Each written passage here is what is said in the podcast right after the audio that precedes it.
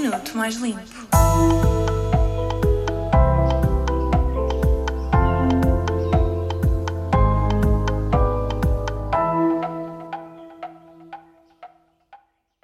Hoje vais ouvir o minuto mais limpo da tua semana. Estás preparado? O slow fashion surgiu em oposição ao fast fashion em 2004. Falamos de uma alternativa social e sustentável no mundo da moda que promove uma maior liberdade na escolha dos produtos. É importante referir que se trata de uma prática que valoriza os recursos locais e que se preocupa em produzir artigos a preços justos. Assim, é possível valorizar os produtores e descartar a utilização de mão de obra barata. O slow fashion preocupa-se em informar o consumidor acerca da origem real dos produtos.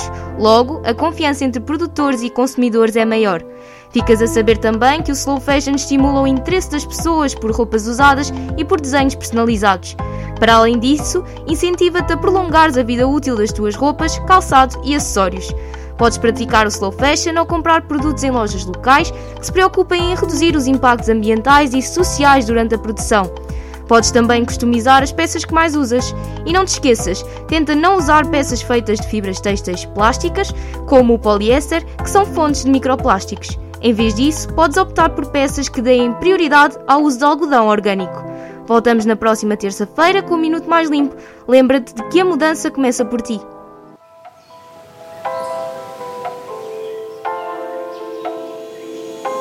Minuto Mais Limpo.